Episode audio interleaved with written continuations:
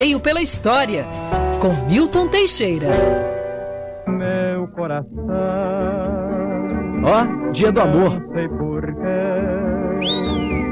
Bate, Bate feliz, feliz quando te vê. quando te vê. Exatamente. Que E delícia, professor. Sim, isso é anterior ao fax, Carinhoso. viu?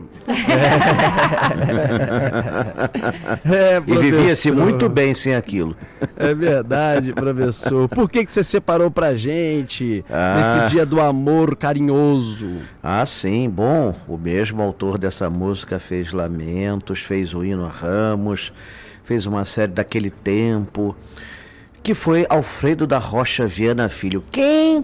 Pixinguinha, Pixinguinha. Pixinguinha faleceu em 17 de fevereiro de 1973. Aliás, faleceu no lugar certo, na Igreja Matriz de Nossa Senhora da Paz, em Ipanema. Estava indo assistir a um batizado. Ele era padrinho, inclusive. Pixinguinha nasceu no Rio de Janeiro no dia de São Jorge, 23 de abril de 1897. Hoje, 23 de abril, é o Dia Nacional do Choro. Ele era de uma família de músicos e foi iniciado na música pelo pai, na flauta e no saxofone. E começou, claro, né, com o próprio pai, que, que era também músico. Naquela época, ah, os festas, os ad- festas de aniversário, qualquer festinha que tivesse, não havia aparelhagem de som. Você contratava um conjunto de choro. E é interessante, meu avô foi um chorão, às vezes eles não recebiam em dinheiro, recebiam em sobras da festa. assim. E não era pouca sobra, não. Às vezes eram 10 quilos de garrafa de vinho, Opa. sei quanta de champanhe, assim. E meu, meu avô gostava mais desse tipo de pagamento. Opa, isso não é sobra não, professor. Exatamente. Isso é volume.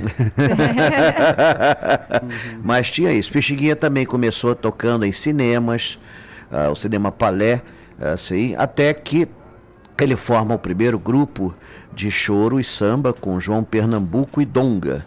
E isso vai ser o início do grande grupo que os Oito Batutas, criado em 1919, que o Arnaldo Guinle ficou tão impressionado com a qualidade musical que patrocinou, olha bem, do próprio bolso, naquela época não tinha Estado brasileiro, não, patrocinou do próprio bolso uma excursão pela Europa, onde eles tocaram na mais famosa boate de Paris, a Sherazade, fizeram um sucesso imenso com o ritmo brasileiro, com o choro brasileiro, ou como alguns burramente chamavam o jazz brasileiro, né? O choro fez um sucesso imenso. Depois retornaram ao Brasil e foram tocar na Argentina, onde desbancaram lá muito grupo de tango. E depois foram tocar no Copacabana Palace, onde eram figuras constantes. Pixinguinha continuou compondo, depois fez outro conjunto com Benedito Lacerda, os dois participaram de muitos shows musicais. É, Pixinguinha oscilava entre o choro, o samba, ah, às vezes rancho e etc. E ele era sempre muito talentoso. Deixou mais de 150 composições documentadas, gravou centenas de discos e morava em Ramos, que ele ah, era apaixonado. Chegou a fazer um hino ao bairro de Ramos. Como eu disse, faleceu aos, aos 75 para 76 anos na igreja de Nossa Senhora da Paz. Morreu no lugar certo. Né? Foi um dos maiores músicos brasileiros. Foi o, homem que transformou o choro numa música de salão, tirando assim dos botecos, dos bares, das festinhas e transformando num grande ritmo musical brasileiro, como é até hoje. O Carinhoso hoje é um dos hinos nacionais, né? Quem não conhece? É verdade. É verdade. Professor, ontem nós falávamos aqui, até fizemos, eu fiz uma baita de uma confusão, porque a gente pensou, ou na verdade lembrou, do Palácio Monroe, Sim. ali no final da Rio Branco, que foi demolido. Um absurdo Exatamente. que foi feito na época da ditadura, se eu não estou errado, né? Sim, foi sim, demolido. sim, sim, sim. Eh, era a casa do Senado, depois a capital foi para eh, Brasília. E aí nós perdemos o palácio que ficava no finalzinho da Rio Branco do lado direito, onde hoje está abandonada a Praça Mahatma Gandhi. E aí eu fiz, na verdade, uma confusão, queria que você falasse um pouco da história do palácio também sobre isso, porque eu disse que lá que o pai do Fernando Collor de Mello tinha, numa discussão, atirado e atingido um parlamentar que nem estava na discussão e matado. Mas é, isso na já verdade foi em Brasília. Né? É, além de assassino incompetente, foi matar um, acertou o outro. É, é, é. Bom, o filho herdou isso muito, né? Isso foi em 63. Foi em O- o- 63. A ocorrência, a capital já, já, o Senado já estava Senado já estava em Brasília. Foi o, o Palácio Moro foi sede do Senado até 60, não é isso, professor? Sim, sim. Bom, o Palácio Monro tem uma história curiosa que eu vou ter que resumir aqui, porque é enorme. Ele foi construído para a exposição de St. Louis, em 1904, pelo arquiteto Francisco Marcelino de Souza Aguiar, que na época era coronel, depois chegou a marechal e foi prefeito do Rio de Janeiro. Hoje pouca gente se lembra de Souza Aguiar, só se lembra do hospital, que aliás foi ele que criou. Mas ele também, como arquiteto, projetou o prédio da Biblioteca Nacional, projetou o prédio do Corpo de Bombeiros na Praça da República e projetou a fachada do Palácio Guanabara, além de outras grandes obras. Era um homem assim muito talentoso. E esse, esse projeto, o pavilhão brasileiro, ganhou medalha de ouro lá nos Estados Unidos pela qualidade da arquitetura. E resolveram que ele seria desmontado e remontado aqui.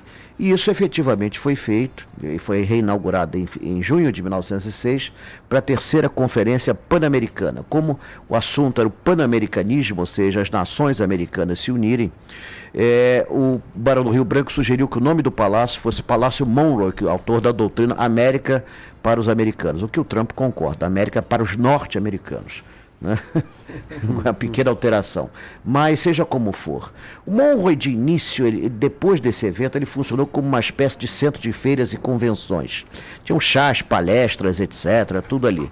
Em 1914, sediou a Câmara dos Deputados, e a partir de 1925, a Câmara foi para o novo prédio, que era o Palácio Tiradentes, passou a sediar o Senado Federal. Apesar de só ter 1.700 metros quadrados, coube o Senado muito bem até 1960, quando então foi para Brasília. Depois ele passou para o Estado-Maior das Forças Armadas e depois para o Ministério da Fazenda. Quando havia já um projeto de tombamento, aliás, ele estava tombado pelo Estado do Rio de Janeiro, havia um projeto federal, fez-se uma campanha cavilosa contra o Palácio Monroe, que até hoje é uma coisa meio misteriosa. Eu tenho a minha versão, mas a minha versão é contestada por alguns, se bem que a minha eu ouvi no próprio Patrimônio Histórico e Artístico Nacional. Foi uma desavença familiar entre o Geisel e a família Souza Guiar. Essa eu ouvi dentro do Patrimônio Histórico e Artístico Nacional, e ali eles estão sabendo das coisas, porque eles é que sofreram na carne isso. E nós aqui acreditamos no professor Milton Teixeira. Obrigado. A, a Claro. classe, a classe desprestigiada agradece. Mas eh, ele foi demolido entre outubro de 75 e fevereiro de 76. Portanto, está fazendo o jubileu. Escolheram o, o Palácio Monroe na data certa. Interessante é que até hoje ele dá surpresas. Né? Em 2015 foram achados no depósito do Senado mais de 15 caixas com objetos do Palácio Monroe, inclusive lustre com 1,80m de altura. Ai, como eu queria achar isso dentro da minha casa. Nossa. Lustre de bronze dourado com 1,80m de altura, que agora pertence ao acervo do Senado. Rodolfo, professor Milton, eu vou pedir licença a vocês e aos nossos ouvintes, porque tem uma ocorrência de momento, tem várias participações, inclusive o nosso ouvinte Júlio está na linha conosco sobre o incêndio que seria, de acordo com os nossos ouvintes aí, é, de proporção grande na região de Nova Iguaçu. Júlio, o que, que você pôde observar? Conta pra gente. Bom, eu estou passando aqui pela Dutra agora, tá? É, é no sentido São Paulo, esse galpão. É um galpão que fica ao fundo de um posto de combustível, tá? Ui. É, é ponto de referência ao viaduto que dá acesso à Avenida Nilo Peçanha, uma avenida bem conhecida aqui em Nova Iguaçu. E eu pude observar também agora que estou em trânsito com o veículo, que acabou de passar o, o, umas viaturas do Corpo de Bombeiros. Tá? Quem está passando pela Dutra consegue ver aquela fumaça grande, preta, na Dutra. E tem bastante policial da segurança presente aqui de Nova Iguaçu. E os funcionários estão no muro, próximo à Dutra, como se fosse um canteiro da Dutra. Mas o incêndio é grande, tá, nesse galpão. E o- parece que o, o risco maior é porque o galpão é nos fundos de um posto de combustível. Caramba. Bem na beirada da Dutra mesmo. Então esse é o ponto de referência é isso. Esse, esse, esse galpão ele fica no retorno do viaduto que dá acesso a Nilo Peçanha aqui em Nova Iguaçu. A Ô, interdição, Júlio, aí nessa área? Não, não. A Dutra não está com interdição nenhuma no momento. O retorno parece também não ter interdição. Quando eu passei, o que eu vi foram só policiais da segurança presentes, de moto.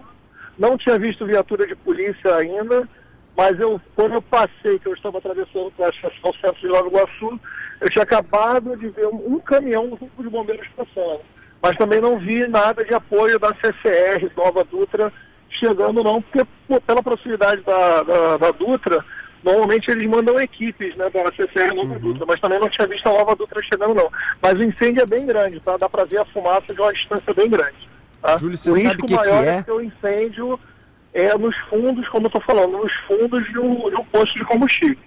Ô, Júlio, você sabe o que, que é nesse galpão, nessa empresa? Você tem noção do que, não que é aí? sei lhe informar. Parece, Não, né? parece, pelo, pelo, algumas vezes eu passei ali, parece ser uma empresa que mexe com alguma coisa de, de, de manutenção de equipamento de, de gás natural, cilindro. A gente tem essa informação com a participação de outro ouvinte, Júlia, com licença, Júlio, com licença, que eu vou só pedir para a gente trazer a informação com a Jéssica. Seria que empresa, Jéssica? Isso, Thaís, é a empresa Racine. O ouvinte entrou aqui em contato com a gente e informou que ele passou ali por essa região e ele observou o uniforme dos funcionários saindo dessa empresa e essa empresa seria Racine. Mas a empresa de quê? É importante saber. É, ele, aí ele não explica, né? Atrás somente que seria atrás de um posto de Aqui, combustível. Achei aqui, ó. Achou? Empresa Racine. Parece ser coisa aqui é, em Nova Iguaçu mesmo, coisas automotivas. Uhum. Pela proximidade É, de um posto de combustível, né? Possivelmente É. seria isso. Ó, É, tem várias empresa. participações, Rodolfo, inclusive imagens, mandando daqui a pouquinho estarão nas nossas redes sociais. O Corpo de Bombeiros, a gente já entrou em contato, eles não têm detalhes dessa ocorrência, estão é, indo para o local, a gente traz qualquer informação, né? É, isso mesmo. Produz sistema de suspensão e frenagem, fornecedor de equipamentos originais para as maiores montadoras do mundo.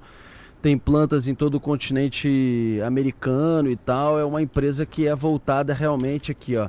Fabricante de molas. Feixes empresa- de molas e acessórios Sim. para suspensões automotivas, é isso. É, é. exatamente isso. de automóveis ali, é um galpão bem grande e parece que realmente os funcionários no início do incêndio estão um número bem grande, deve ter uns 40, 50 funcionários fora da empresa, eles estão de uniforme azul, eles estão sentados assim junto à mureta da, da Dutra, né, do lado de fora do, do posto de combustível, mas o que chama bem a atenção é isso, é que o, o galpão fica aos fundos de um posto de combustível, dentro do posto de combustível tem um caminhão de combustível que aparentava estar é, abastecendo o posto de combustíveis, então tem esse risco, né, não só do, do produto do combustível do posto, mas também de também ter um caminhão de combustível dentro do posto.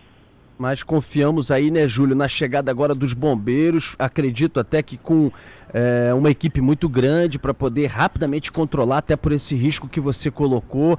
Incêndio nessa empresa, então, às margens da Dutra, na altura de Nova Iguaçu, é quilômetro 178. Dutra 178, na altura de Nova Iguaçu, no viaduto que dá acesso a Nilo Peçanha, como disse o Júlio, nosso ouvinte, a quem a gente agradece muito aí pela informação. Júlio, obrigado até para alertar também as pessoas e também as autoridades, enfim, para mandar reforço para o local. Obrigado, Júlio.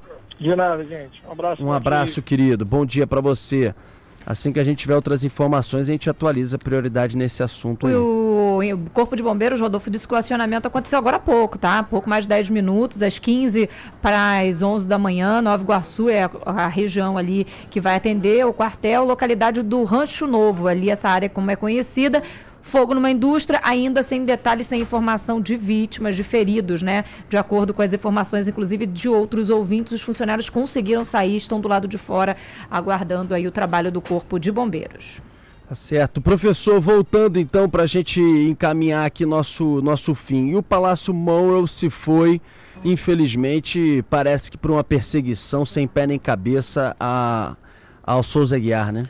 Com certeza, e pior, né, as peças foram vendidas, dispersas. Hoje, dois leões estão na Fundação Brenner, dois deles estão numa fazenda em Minas Gerais, os vitrais também foram espalhados por aí.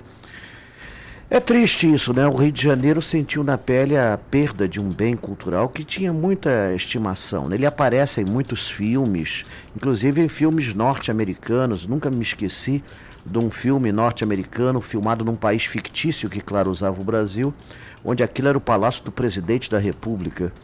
E na época houve projetos para salvá-los, houve projeto para aquilo ser a prefeitura do Rio de Janeiro, é, para ser o Museu Carmen Miranda, para ser um museu da cidade, mas nada foi levado a sério. O palácio foi destruído impiedosamente para não se fazer nada.